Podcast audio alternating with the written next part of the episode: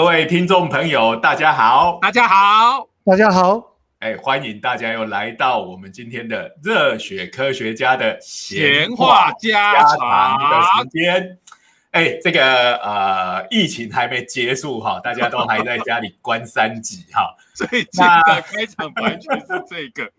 我听说有蛮多 podcast 都已经开天窗了，尤其是那种就是呃，比如说每次都要邀请不同的来宾，这这一种的，在这种时候就很麻烦哈。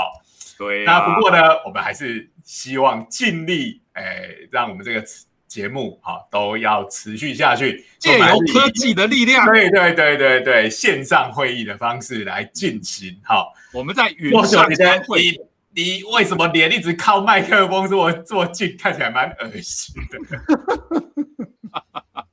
好啊，所以也因为这个原因，如果说这个呃音质有比之前稍微差一点哈，就请各位多多包涵。好，对。哎，今天我们各位听众朋友应该可以习惯了，这个疫情时代，我们太常常在云上，在这个线上相会了。哎哎，很多线上会议。最近的这个中小学生，哇，这个最近这种线上学习真是经验值破表了，对不对？对，没错。哎，好，那还是一样，照例要自我介绍一下。好，哎，我是东海大学应用物理系的施启廷老师。大家好，我是中原物理系的许金林许老师。我是还在练习使用麦克风的 JoJo。哎，好，今天我们这一集其实是一个非常特别的一集哈。哪里来到了一个新的里程碑？各位，哪里里程碑了？的是第几集吗？谁记得？第二集。我们今天是在家里录二十六集。哎，我们今天是第二十六集，也就是我们已经整整录了两季了，哈。哇，那个听众朋友一定觉得这个实在是阿宅才会纪念的哦，各位这个，这根本就可以推出总集篇的嘛。对，照道理讲，我们应该要推一个总，你看总集篇通常是在一季的中间，对不对？这个。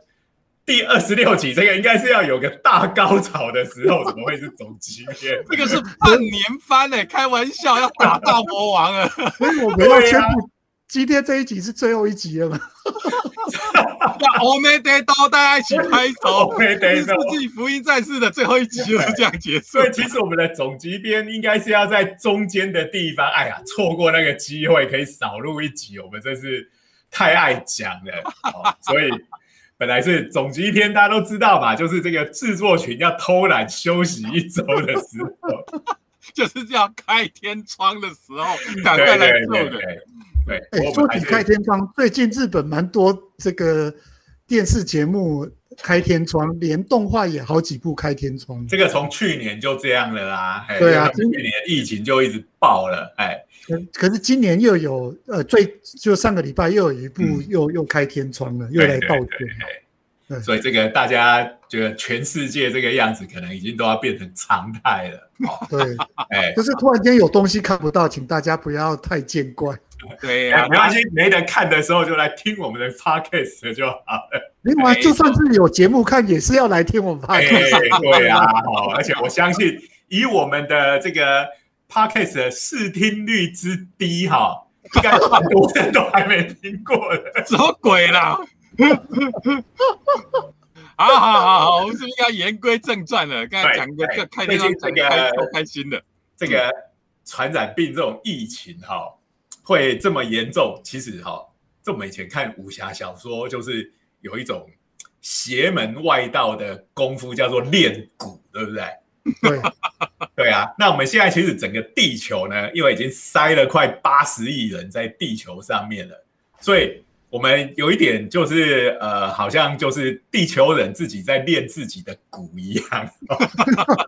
所以，因为之前练蛊不是就是那练蛊的人抓了一堆什么毒蛇、毒虫各种丢进去生物丢在一起，让挤在一起，好，然后就会产生很厉害的毒出来。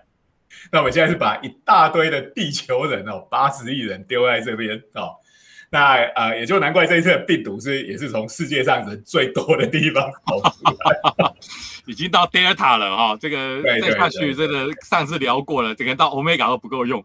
哎，现在不是说有 Delta Plus 吗？又比这个高一级？没关系啊，不够用。你看，像我们看钢弹的时候，这个 Zeta Zeta 完了之后，就可以有 Double Zeta，对不对？所以 Delta 什么 Alpha Beta 用完，哦，这个就有 Double Delta 这种东西可以出来。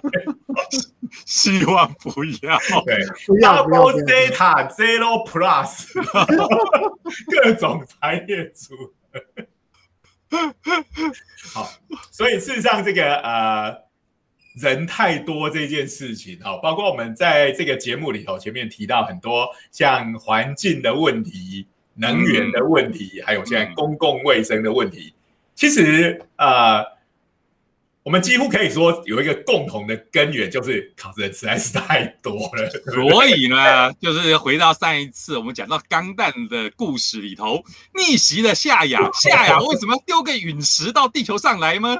他就是要让地球休息一下，叫人赶快上太空，不要在地球上面练鼓了。哎，你讲的太客气了吧？他是要让在迅速的让地球的人口减少。这是萨诺斯吗？对对对，其实是跟萨诺斯的做法是比较像的啊。其实老实讲，这个是我觉得真的要做环境保护什么的，哎，真正有效的方式可能就只有这一种。哎，可是它实在是太不人道了。对呀，哎，所以另外一个方式呢，它比较慢，好啊。但是比如说有蛮多科学家，比如说我们在之前也聊过，常常提到他的，像霍金，对不对？嗯，还有说这个人类呢，哎，要么就灭亡。啊，要么你不想灭亡的时候，唯一的出路就是要进入太空去生活，上太空，嗯，要扩展我们人类的居住圈、生活圈，对，就当代的世界嘛，对不对？还不赶快？对呀，快点，快点好！所以，嗯，太空殖民地，我想是几乎是这种宇宙片的这种科幻片必有的这个桥段嗯，不过也看看现在的科学发展。这个钢弹的世界的话是盖太空殖民地嘛，就是以前我们上课的时候常常在讲的，就是所谓的岛山号太空殖民地。它其实最早是 NASA 提出来的。虽然我们在钢弹世界里头看那种圆筒状的哈圆柱状的那种太空殖民地，看起来很科幻，其实它真的是有科学根据的，是 NASA 提出来的。可是现在我们想想，要盖出那个东西，还是要花太多资源，你要运多少质量上太空啊？所以呢，比较。常看到现在的讲法就是，你干脆就是跑到月球，不然就是跑跑到火星，是我们的下一步。哎，然后呃，哎，像我们看那个月亮的距离，对不对？好，就是它逐渐从在月球上从零，然后盖起基地，一直到最后发展成一个都市，里面有非常多人。好，那不过好像以我们真实世界的地球人来讲，我们最近好像以移民来讲，似乎是对火星的兴趣。又高于对月球的兴趣的感觉，不知道大家有没有这样觉得？对啊，动不动每个都要上火星。哎，因为以前以前大家都是先从月球嘛，因为不讲月球最近嘛，对不对？对啊。那为什么火星火星就远很多啦？哎，可是你住在那边，大家会觉得比较像人。不知道哎，我跟你讲哦，最好笑的是，呃，科幻片喜欢移民的地方是火星，而且。咦，在科幻片里面有外星人最多的也是火星哎，外星人来攻击地球都从火星来。不过以前会有这个想想象，我觉得不意外，因为虽然我们这个常常会挑剔火星是一个很不适合人类居住的地方，可是，在你可以选择的这些星体里头，它应该是跟地球够接近的大小啊，还有上面的上次有刚才聊到就是火星日。对不对？火星自转一天的时间，其实跟地球是很接近的。哎，对，这个其实哈，就是很多科幻片，尤其是那种非常呃，就人类的殖民范围非常广大，比如说到整个银河系，像《银河英雄传说》啊，或者是像什么《基地三部曲》这样子哦，已经是整个银河，或者像《星际大战》这种的，其实大家都会提到一件事情，因为每个。呃，有人居住的星球，它的时间其实过的方式是不一样的嘛，哦，对不对？所以其实呃，但是这个你要讲一个故事，大家的时间那个历法是必须要统一的，所以变成大家就呃得要去迁就这件事情。比如说啊，就我们大家还是用地球的标准时间这样子，不然你讲的什么几月几号白天晚上，你讲的跟我讲的都不一样，对不对？好，那火星哎，一个好处就是它的这个自转的周期跟地球非常的接近，好，是二十四小时多一点点，还不到二十五个小时。好，那在我们的一些像呃，如果我们去住在那边啊，我们的生理时钟啊。每天哎，天亮了就起床，天黑了就睡觉，这种的啊，都还可以跟地球保持呃这个类似的习惯啊。那如果我们去月球的话，我们都知道月球的自转周期跟公转周期是一样的嘛，就是一个月。所以其实你就会要过着半个月是哎，也不是说半个月是白天哈，因为这个啊，诶哎，应该还是半个月是白天，应该是对，因为它是自转，这跟他知道地球没有关系，他看着太阳的时候，其实也是啊，就是要半个月白天，半个月晚上啊。那这个可能会造成呃一些生活上的困扰。哎，九九，我记得我以前看过一个电影哈，是一个美国的那个那种那种警察的故事啊，他到这个阿拉斯加去抓犯人，嘿，哎，那个警察。那阿拉斯加，我们知道他是那个非常已经接近北极圈了嘛？对，所以他去的时候就已经是一个几乎是呃都是白天，太阳不下山啊。然后那个警察就跑到那边，哎，我记得那个坏人好像是就是已故的罗宾威廉斯的样子。没错，这部是诺兰的电影，是那个谁呀？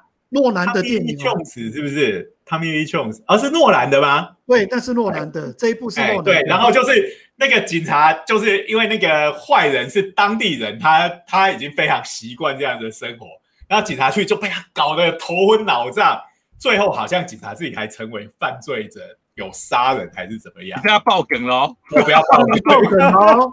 这部是很有名的电影，就是呃，等于是用这种，因为你到了一个这种完全。这个跟我们的生理的作息完全错乱的这个地方，好，就就跟着人也错乱了这样子。哎，那这部电影到底叫什么？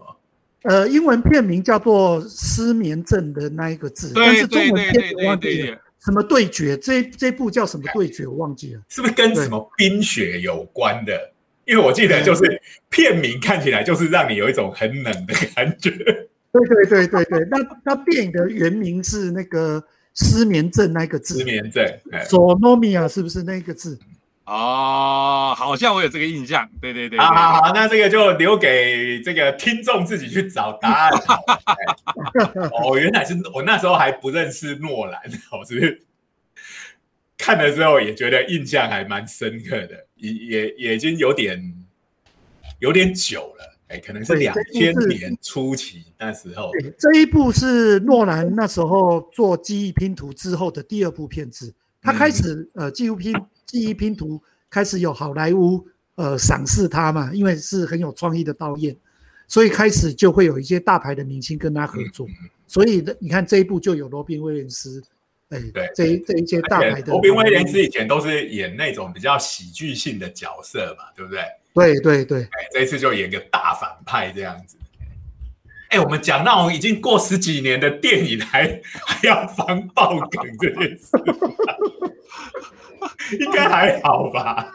可是现在这世界现在就这样啊，不管什么片，你只要一讲就是爆梗，就会被人家攻攻。你是说像那个说，哎，你你居然跟我讲那个铁达尼号会沉会沉船会沉，你爆我梗。哦啊，OK，我刚才赶快 Google 了一下，好像是要针锋相对，是不是？哦，针锋相对，针锋相对，对，二零零二年的，对呀，你看都快二十年了。有艾尔帕西诺跟罗宾威廉斯，艾尔帕西诺不是同一英雄，反正就是那种硬汉型的，是是诺兰的电影，没错嘛？是诺兰的电影，对，没错，没错。OK OK，好，这一部还不错看，大家可以去找来看，好。那 呃，所以我们找到火星的第一个优点了嘛？哈，我们哎，我们其实可以盘点一下我们太阳系。好，呃，这个最近刚好在带着小朋友在读他的地球科学。哦，这个大家哎，所以我们这个节目非常适合这个中学生来听哦。我们搭配中学，这个太阳系的行星，我们现在知道八大行星嘛，哈，冥王星，我们可怜的冥王星被除名了，哎，对，那这个太阳系的行星有分成这个类地行星跟类木行星这两种嘛，哈，就跟地球比较像的，哈，是呃是一个坚固的岩石啊或金属所构成的。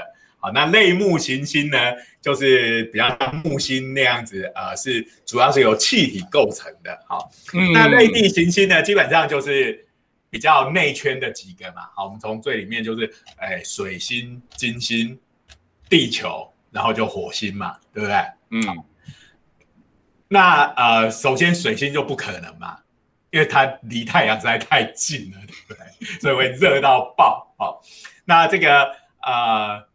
金星也不可能，哎，其实有个说法，就是金星以前可能是适是可以适合生物居住的，后来好像也是因为它的二氧化碳实在太多了，太多了，哎，嗯，所以就变成一个呃温度非常高，哦，就嗯，它跟太阳的距离来讲，其实温度应该是没那么高，但是它整个大气都是二氧化碳，好，就是超绝的温室效应，对对对，然后就变成了这个呃。大气里面都是这个二氧化碳，其实还有硫酸哈，这个进去就可能立刻被腐蚀光光这样子。好，不然其实金星的各项的这个特性，其实也跟地球是蛮像的。对啊，所以以前我们聊过嘛，有人说要改造金星嘛，对对对，打一大堆这个绿藻类的上去，对对对对对对对，把二氧化碳给转化嗯过去。嗯嗯，好。但是以现在来讲，就是要用绿色的藻类，就是对对对，让它进去做光合作用哈。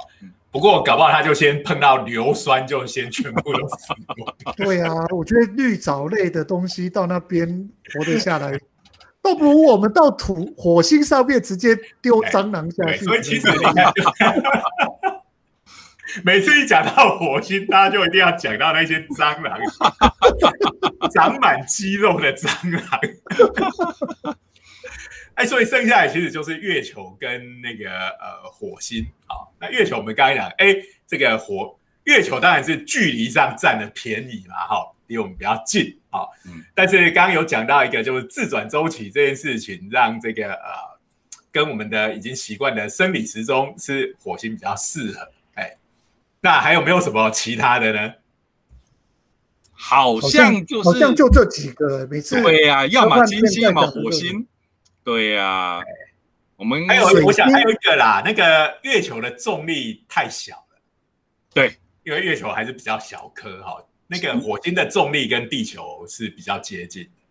说接近，其实也有一点差距啦。对啊，至少在同一个数量级吧。呃，它火星的这个重力加速度是零点三左右，就是哎不不零点三 G 啦，零点三 G 就是三绝就是地球的三分之一左右了，应该这样讲。哦哦，那那已经算不同数量级了，所以一个是三分之一，一个是六分之一。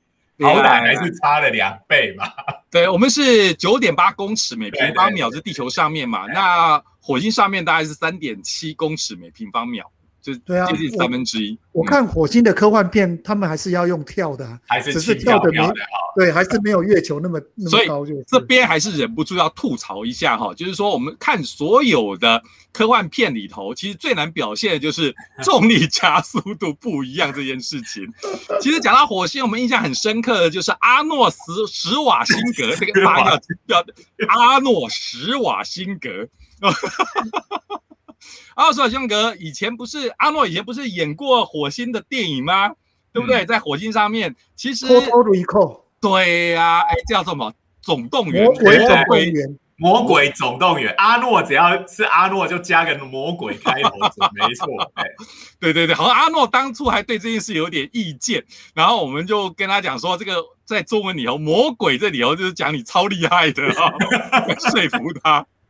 你说阿诺有意见，我还以为他对重力的表现有意见。对，他现在是对“魔鬼”这两个字。对对对，传说啦，传说他对于这个台湾翻译他的作品都要加“魔鬼”这两个字，他是有一点点意见的。然后我们就是说服他，就说我们的魔鬼是超厉害的。好，魔鬼藏在细节里，对不对？好，Anyway，所以呢，在在真正的表现上面的话，你看重力加速度大概只有三分之一，所以一个东西掉下来，它的加速度只有三分之一的话，那个东西掉下来的表现会不一样。还有一个关键就是刚才讲到的走路，光是走路这件事情，其实你就不可能走太快，因为我们走路其实你身体上下这一个过程，其实后半段完全就是依赖。重力加速度把你拉下来的嘛，应该说依赖重力把你拉下来的，所以你走太快这件事情就会导致你离开地表，所以就会你想想说要走快一点，就是脚用力一点，对不对？对，脚一用力把你往上一蹬，哎，你就离开地面就跳。所以在我们地球其实也是这样，我要走很快就变成用跑的了嘛。那所谓的跑其实就是连续的跳。呀。那你跳的时候，你的前半截是靠你的腿力没有错，但是当你离开地面之后，你就是靠，你就变成一个自由落体了。对，重力加速度。呀，所以，诶，这边也要跟听众朋友再再再确认一件事，件事情就是走跟跳啊跟跑最大的不同就是脚离地离，诶，走是一只脚一定是要在地面上面嘛，对不对？那不能同时两脚离地呀，exactly。所以你看有那种比赛嘛，就是那个比赛就是快进，哎，竞走，对对，两只脚一定至少要有一只脚在地面上面哈。那所以大家都会用一种很好笑的姿态，因为又要很快，然后不能变成用跑的。对。然后如果觉得很难想象，只要想象刚才讲到的，就是在月球上面的时候，人一定你要快速移动，就一定会变成变成跳的。那月球的话是夸张，不能说夸张，就是你看起来很明显，因为它的重力是地球的六分之一。可是三分之一，其实应该这个现象应该蛮明显的。你在火星上运动，应该很容易就变成跳的。哎，但是电影都不会这么演，他 也演不出来啊，因为他说一这样演，所有的步调就全部变慢。嗯，对，嗯嗯，九九，你刚刚要讲什么？没有，我现在要讲的是说。呃，月球上的片子跟火星上的片子还是有些微些微不同。像我们如果看科幻片在呃月球上表现的方式，它的跳的确是像撑杆跳那样子，慢慢的跳上去，慢慢的掉下来。但是在火星上，尤其是像刚才讲的《魔鬼总动员》，它就有点像竞走的样子，只是它步伐跨得很大步，它会有点非要式的这样子的竞走。它它的速度会比较快，对，说得好，可是我已经忘了，这一部比刚刚那一部更久吧？就是有这样表现吗？有有有有，你你你可以注意看一下。其实其实就是所有的科幻片哦，在演这种外星的时候，就遇到的最大的困难就是重力的表现了。对，因为我们拍摄的。的环境基本上就是在地球上拍的嘛，对不对？你就算是想在地球上模仿，我们讲夸张一点，就要想在地球上模仿月球的跳跃，你不用不用特效的话，就很难演出这样子的呃，在月球上漫步。我来形容，我我来我来形容一下好了。那个拍月球上的这种跳跃，感觉上它落下来的时候都有点飘的感觉，它会慢慢的飘下来。但是今天如果在火星上，像我这个魔鬼总动员，它它的拍法就是跳上去，它只是跳比较高，落下来时间比较久。但是你可以看到它那种一蹬一蹬的那种感觉，哎，是不是觉得就是像在地球上跳的比较高的人？对对对对对，他会表现是用这种方式。不过我觉得这个月球其实大家应该蛮可以接受，因为大家都看了很多真正登陆月球的影片嘛，太空人就是这样哆哆哆。这样子的跳，哎，那呃，而且我们到目前为止有那种演那种呃，整个都是以月球为舞台的电影吗？呃，之前有一部电影就叫《月亮》，从头到尾就只有一个演员，哎，然后就拍了整部电影。那部电影很有创意，对对对，然后整部片拍在艺术电影，对对，那就是艺术电影啊。不过好了，以拍摄技巧来讲的话，你在地球上拍，然后要表现出真的是在月球或火星的效果的时候，你基本上就是要放慢了。因为刚才讲到了嘛，重力加速度变小了嘛，所以东西把它往下掉的时候，它落地的时间其实就是会变长嘛。就是如果在重力加速度比较小的环境底下，你的物体往下掉，时间就要增长。所以你要把地球上拍的片子，把它模拟成是在外太空，是在火星或者是月球上面拍摄的，你就是要把时间变慢。啊，这样变成用零点五倍速，对不对？对啊，像这样子，然后大家都看看的时候都看的不耐烦，就都用二倍速来，结结果就恢复了正常的速度。其实我们人眼对这东西是很敏感的。我只要再讲一个例子，你就知道，比如说有些武侠片，武侠片的时候，他为了让打斗紧凑好看，所以呢，他常会把它加快，就是拍摄完以后把它加快。可是，一旦加快，你一定看得出破绽，因为很简单，只要有跳跃的动作。你跳跳跳跃动作，你就看出破绽。因为跳的时候，它往上，哎，往上的时间虽然，呃，因你你放快了，你可以接受，因为它比如说跳的比较用力。可是它跳的跳上去以后，高度还有它落下来的时间，其实都会不正常，你一眼就看出来它是加快了。哦，所以人对于重力加速度落下的时间，呃，会其实是很眼眼睛是很敏感的啊。所以这些电影啊，他也不会帮你想那么多啦。对啦，可是其实就是说。如果我们要拍一个在火星上又是科幻动作片的话，然后都用这种慢吞吞的步步调在那边打斗，我想大家也是看不下去。这个倒是真，又是两倍数。这个打斗的好看以及符合物理这两件事情，如果冲突的话，很遗憾的，恐怕大部分的观众都会导向。打斗要好看，物理不符合没有关系。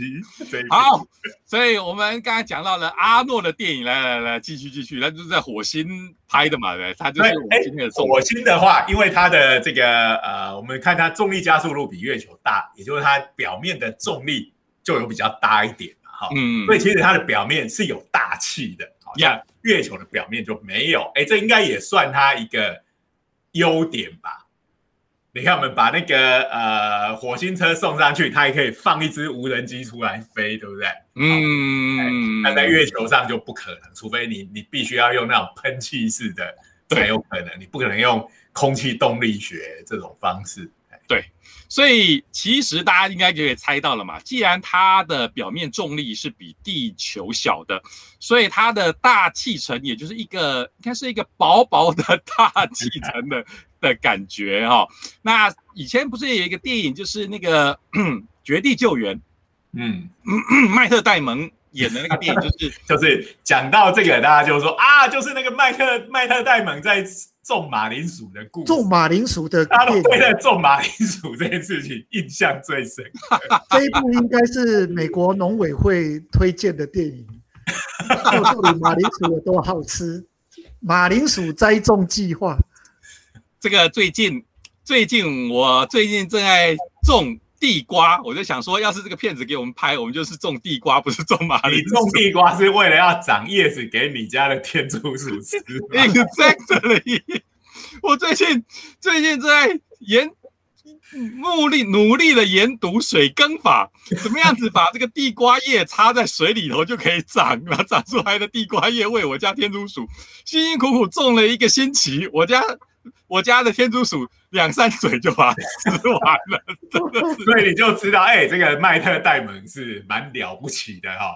你看他可以在火星上这个这个种这个马铃薯，而且还养活他自己那么大一天人哦，在在上面生活了那么久，然后等到这个 NASA 再派太空船回来救他。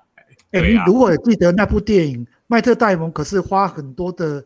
篇幅在计算哪天可以收成，收成多少？那个就是我们这种学科学的人最爱看的，就是那一段，对不对？对对对呀。不过大家大家应该也印象深刻，就是大家一直在吐槽这个《绝地救援》整部作品是硬科幻，哇，好多科学原理是对的，但是呢，劈头一开始的风暴就是假的，因为一开始大家都就就一定要有一个风暴故事才能演，可是大家都知道，因为火星上面。重力刚才在讲了嘛，重力小，所以大气层是薄薄的。对对对对，气压是气体是很稀薄的，所以光是开始就不成立，故事就不成立。不过这没办法，呃，剧情需要。这个有时候就就是非得要这样子嘛，不然这个故事在一开始就结束了啊。这个因为这个事故，好就逃的人逃了，死的人死了，那还有什么好演的，对不对？啊，不过虽然绝地救援它这一开始的这个风暴是是假的，不过我如果没记错的话，那个阿诺这的的那部电影里头，其实魔鬼总动员总总动动员就有强调，其实这个火星的大气是稀薄的，所以他们最后才会最最后这个他们居住的这个居住区，他们有破洞了，然后呢，空气是会喷出去的。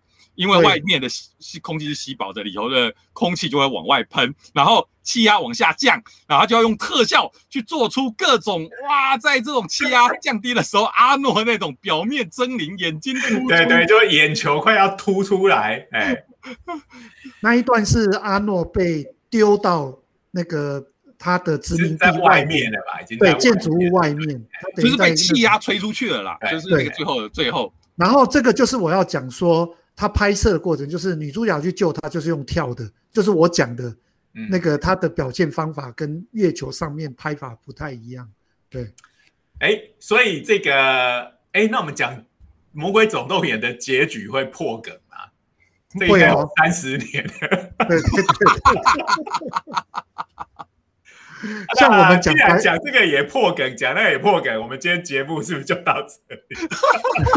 我跟你讲，铁达利亚会成哦，大家不要打我。像我们也不能讲白雪公主最后她有复活，这个也不能讲哦。哎，好啦，我觉得这个不讲是不行的。OK 啦，OK 啦，这个人类，哎，我们我们都知道阿诺一定会。存活下来嘛，对不对？会活下来，那一定是有什么东西救了他嘛，对不对？因为我们知道这个，我们人体内部哈，因为我们是在地球上演化出来的生物嘛，我们的内部的压力跟大气压力刚好可以达到一个接近平衡的状态。好，那所以常常电影会这样演，就比如说太空船的事故啊，那太空人被没有穿太空服的情况下被吸到这个呃。外太空，好，那大气压力等于零，然后常常就这样演，一吸出去就嘣，就爆炸了这样子。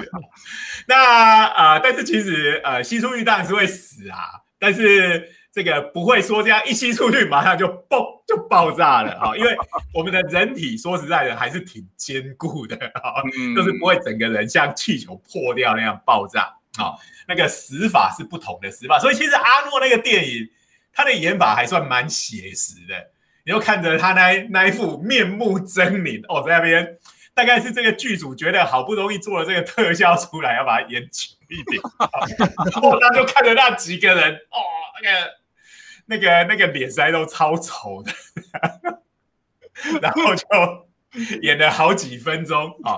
事实上，即使你掉到这个外太空的真空状态里面去。好，其实大概哎，我们上次有看过看过一些文献，好，可以大概这个一分多钟还可以存活，好，那会死掉的方的原因比较是有点类似那个潜水夫病或高山病，啊，那是因为在低气压的状态底下，啊，那个气体在我们血液里面的溶解度就变差了，嗯，所以这个呃。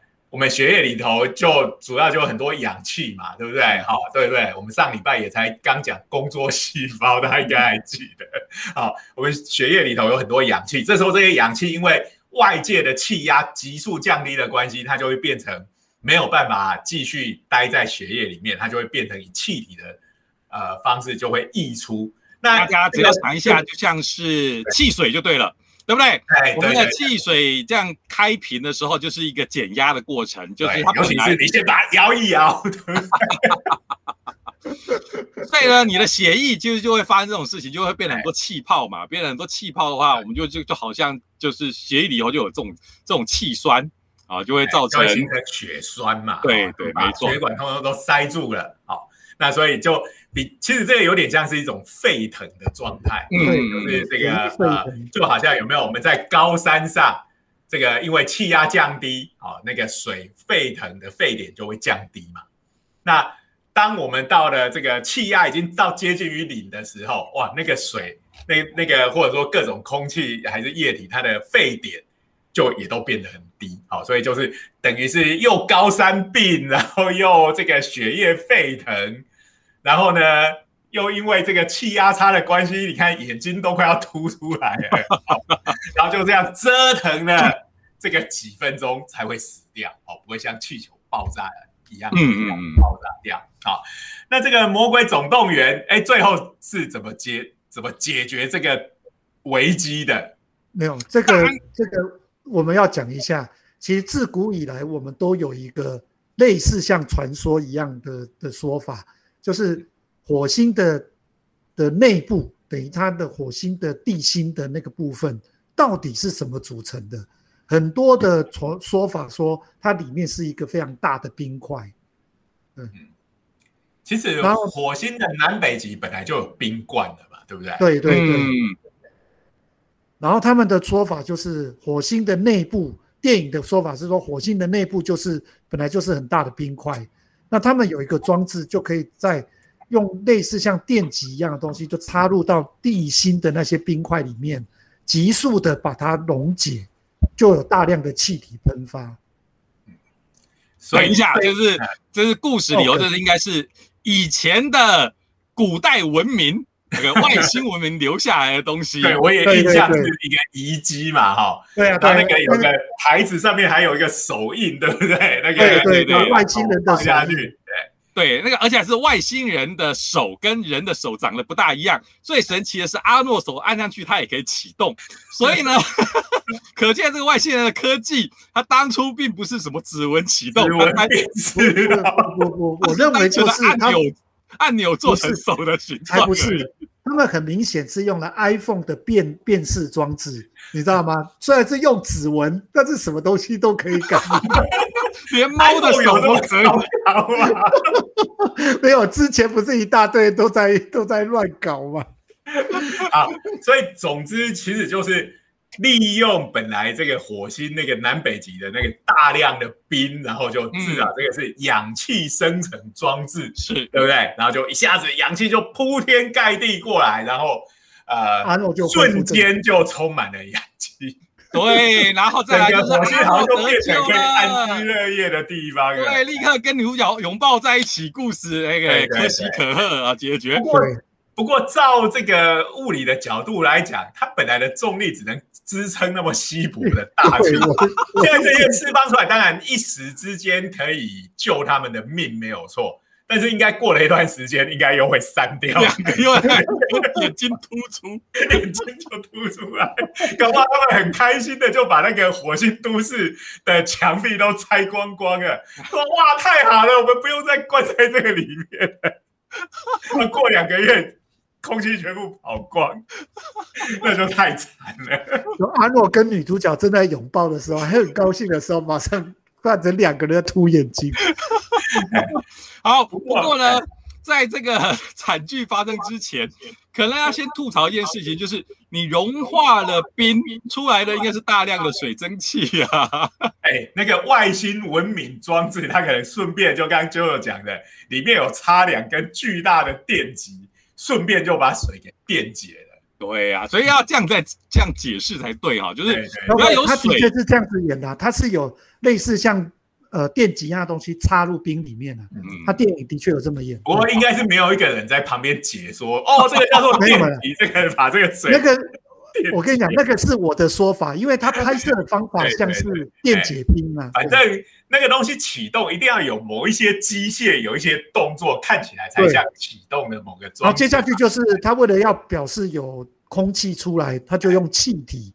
那种感觉就真的很像是电解水的感觉，啊，电解冰。对，所以这个说法其实是啾啾的脑补，对对对，是我脑补的。对，但是它就是演起来很像，就是。不过就科学的观点来讲的话，有水，你其实就可以有氧啊。这当然你要有能源呐，因为你要电解嘛。你只要有有办法，有足够的能量，然后产生电，那就可以拿来电解水。所以只要有水啊，就是会就可以有氧气。OK。对啊，那我们人类要在火星上星球生存，当然最基本的一个就是要有氧气。Exactly，没有氧气，然后就死定了，对不对？对啊，所以这个呃，所以阿诺他们是一这个开外挂，用这个外星人的遗迹好来制造氧气。哎，阿麦特戴蒙他种马铃薯，哎，有光合作用，所以也可以帮他生产一些氧气，对不对？对对，没错。那但是如果以我们现代人上去，然后大家又不想在上面种马铃薯，我们还是希望过着比较文明舒适一点的生活，那怎么办呢？嗯，那这个在今年的时候，在这个 NASA 的一次的火星任务里面。哎，其实就做了这件事情，他们弄了一台机器啊，然后在火星上面制造氧气。哎，那呃，这台机器的名字好，有个还蛮可爱的名字，叫做 Moxie。是不是 这个 Moxie 其实有这个字嘛？这 Moxie 就是勇气的意思嘛？啊，所以你就知道兜又要兜一个很帅的名字。我不认得这个字，哎，这是什么文？这是英文啦，英文哦。勇气，我们不是都是叫 courage 还是什么吗？对，可是呢，这是比较罕见的字，可是它的确是个英文，就是要用这种罕见的，是吊个书袋，听起来就厉害很多的感觉。对对对对对。然后这个。哎，老外他们有这种英文的趣味，就可以来拼凑投字语嘛，对不对？嗯，所以这个 Moxie 其实它的原来的名字是叫 Mars Oxygen In Situ Resource Utilization Experiment。中文怎么解释？哎，这个拆解一下，Mars 就是火星嘛，对，Oxygen 就是氧气嘛。In Situ 这个在科学上面比较常见的一个字，就是在原地原位，原位。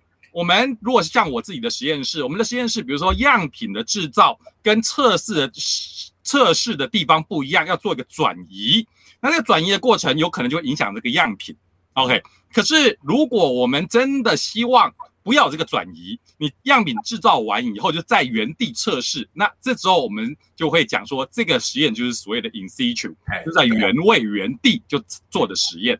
啊，所以他这边就是希望你这个氧气不是吸带过来的，是在原地就产生的，所以他会加这个字 in situ，表示就是在火星做的。那呃，为什么要在火星做呢？好，这个其实是为了说，哎，如果以后要有很多人，然后要在火星上面生活很长的时间，那你这个如如果氧气就是从地球这样子载过去，哎，这个就。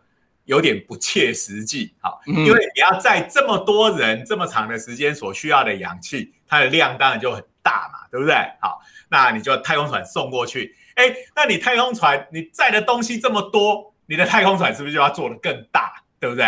那这个呃，它所携带的燃料也要增加，啊，而且呢，呃，燃料增加还不打紧，好，因为我们知道火箭这种东西它。呃，引擎燃烧都是要，也是需要氧气的嘛，好，所以太空中没有氧气，所以火箭的氧气也要自己带，好，所以这样子算一算呢，就会变成这个，光是你要，呃，假如说你要让四个太空人在火星上生活一年的话，好，那呃，你除了把他们送过去之后，太空船还要回来，好，那。这个呃，算一算，你太空船这么巨大的太空船从火星要回来的时候，它还得带二十五吨的氧气，才够它从火星飞回来。好，除非是我们上次讲那个殖民太空，如果只是单程车票的话，才可以不用烦恼这个问题。可是我讲我们地球在宇宙的探索还没有到那个程度，哈，大概都是很多，因为现在去一定是科学家跟技术人员。啊，都是需要去再回来的，好，那就会变成是说，哇，你回来的时候还得带二十五吨的氧气，耶。那你这二十五吨的氧气如果全部也都是从地球带带过去的话，我那个搞不好几乎要上百吨的这个总共需要离开地球的时候就要上百吨的这个氧气了，那这个成本是非常高的。所以就希望尽量就是能够制造氧气就好了。不过这边的制造当然不可能无中生有嘛。我们知道我们又不是炼金术师啊。所以我们的制造氧就是说你在火星上面制造氧，这大家就是从那边取材嘛，对不对？那其实现在的一些探测是有发现火星上是有水的。所以你用水电解当然可以，可是水并不是那么容易找，你还要先去挖。OK，如果那个水不是在地表上面，就得去挖地下水哦。那当然这个挖掘就就就麻烦了。所以你得想说，从空气中这边指的是火星的空气中去找你的，可以把这个氧啊，把它呃分离出来的啊，那就这么取材，因为它大火星的大气主要还是二氧化碳为主，量是占最多的。嗯，那二氧化碳。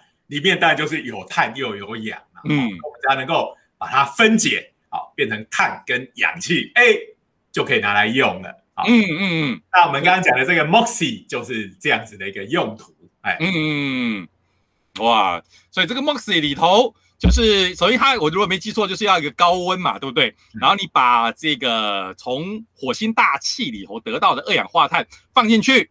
然后它在这种高温底下，然后通过一些这种陶瓷的多孔电极，然后就是用电的力量，就可以让它从二氧化碳，然后分解成一氧化碳加氧，那就是我们要的东西了嘛，对不对？就可以给太空人呼吸。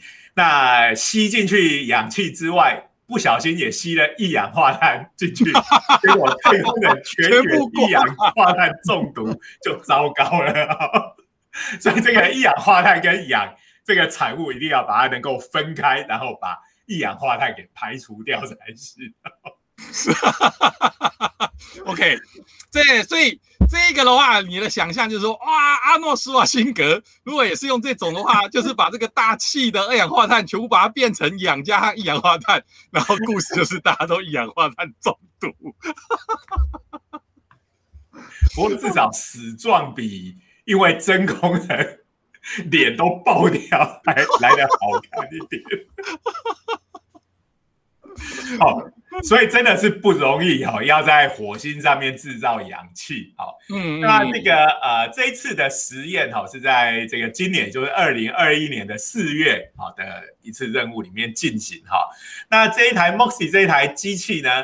他就把它开机，开始从火星的大气制造氧气。好，那开机了一个小时，结果呢，总共制造了五点三七公克的氧气。好，那大概可以让一个人呼呼吸个十分钟左右。你说哇，做一个小时才够呼吸十分钟，简直就跟我种地瓜叶给天竺鼠吃是一样的道理。所以给天竺鼠呼吸的话，可能这个速度大概就来得及吧。那没关系啊，我们就来个六台不就好了吗？对对，开机一个小时，六台就可以让所以太空人呼吸。当然，这个只是一个试座机嘛，哈，以后真的要实用化，一定得要大规模，然后效率变得更高才行。好，所以这个就是呃，我们第一个需要的是氧气嘛，对不对？嗯，没有氧气，什么都不用说，哦，人根本活不了。那氧气接下来呢？我们是我们要在火星上面生活，好，当然接下来就要有水，对不对？嗯，好，那所以这个应该就是下一个难题了。哎，水刚刚讲了嘛，可以在火星上挖嘛，对不对？那如果挖不到的话，那当然又要想办法自己来了，对啊，那挖地底啊，有冰块。那如果有氧了，那基本上就是难题，就是在于氢要哪里来了。OK，哎，火星的大气氢就很少了。对呀，对呀。那不过地球带过去的话，至少这个氢就就比较轻。顾名思义，就是它就是氢。哦，我们身为大叔最爱这首歌。冷笑话，那其他的比较临近的星球不会有吗？因为氢太轻了，所以说比较临近。谁跟火星比较临近？就地球，还这么远。那再下一个是谁？下一个是木星吗？哎，到底木星比较近还是土星比较近？我记得是木星。哎，木星像火星外面就都通通都是这个类木行星嘛，哈。那类木行星，哎，真的他们就是以氢气为主。哎，所以我们就可以开个木星船团过去，好，这又是光弹里面的世界，好，可以去挖这个，它有氢，会有氢，有重氢，还有氦三，哇，这个回来做核融合燃料，然后带回来的氢，再跟火星上面生产的氧气，就可以把它再用这个化学家炼金术，哎，把它变成水，听起来蛮蛮优的吧，对不对？我以为要做炸弹呢。有啊，你有核融合。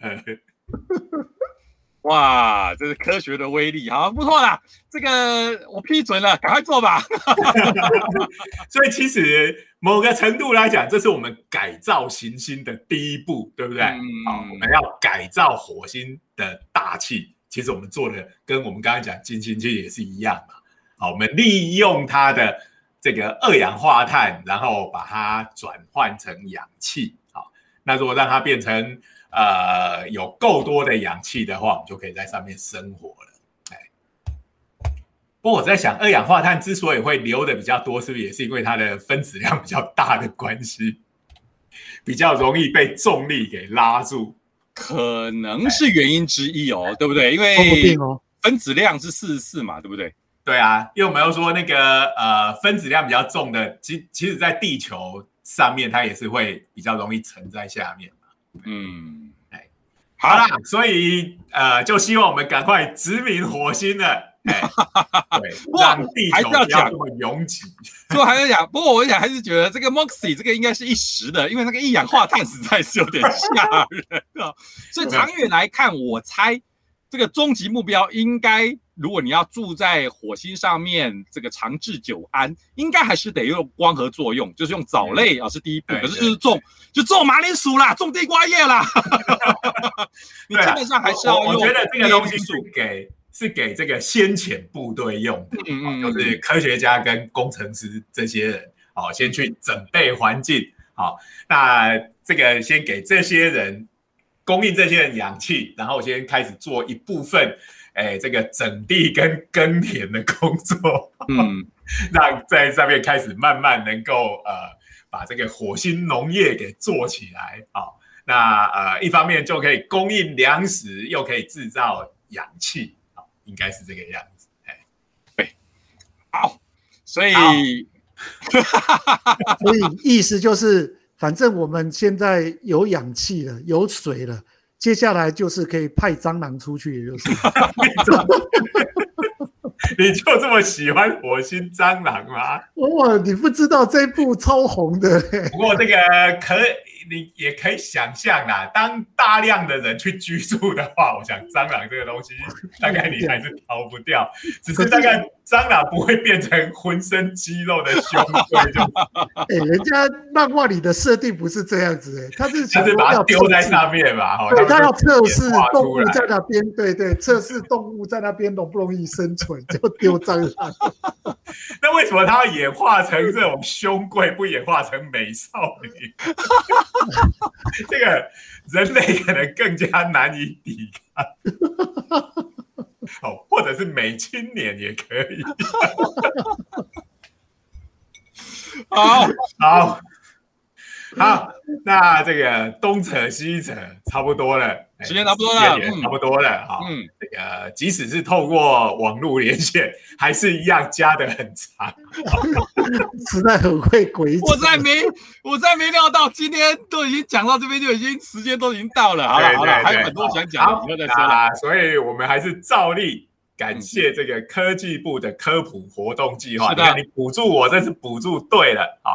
那现在所有的科普活动都因为疫情不能办哦，你看我们还可以在线上做这个 podcast，继续做我们伟大的科普推广的工作。对，然后 所以感谢，然后要说我们的本季，然后也我们的半年番二十六季，对对对，这二十六集我们就 o m e d 多 OK，大家。买到了这个仿山的芒果，也要来听爆我们的 podcast。对对对，所以如果你是从最近才开始听的，赶快回头去从我们的第一集开始，好，保证你不无聊，好，度过这一段这个闭关防疫的时间。哎，对，第一天就二十六集，一集听一个小时，刚好度过完美的一天。隔天。还可以再复习，你就度过两天了，连两天连假就这样完美的度过，让科学陪伴你。对对对，嘿，好好，那我们今天的节目就进行到这边哈。诶，如果在动画里面，通常一季结束，他就会休息个这个半年或三个月。不过我们非常卖力的，好，我们这个不不断电不关机，好，疫情期间还是每周都会陪大家，好，来呃，知道这个世界上在科学界发生的新鲜事。好，对，好，闲话家常，对，闲话家常一番。好，我们今天的节目就到这边，谢谢大家，谢谢大家，谢谢拜拜拜拜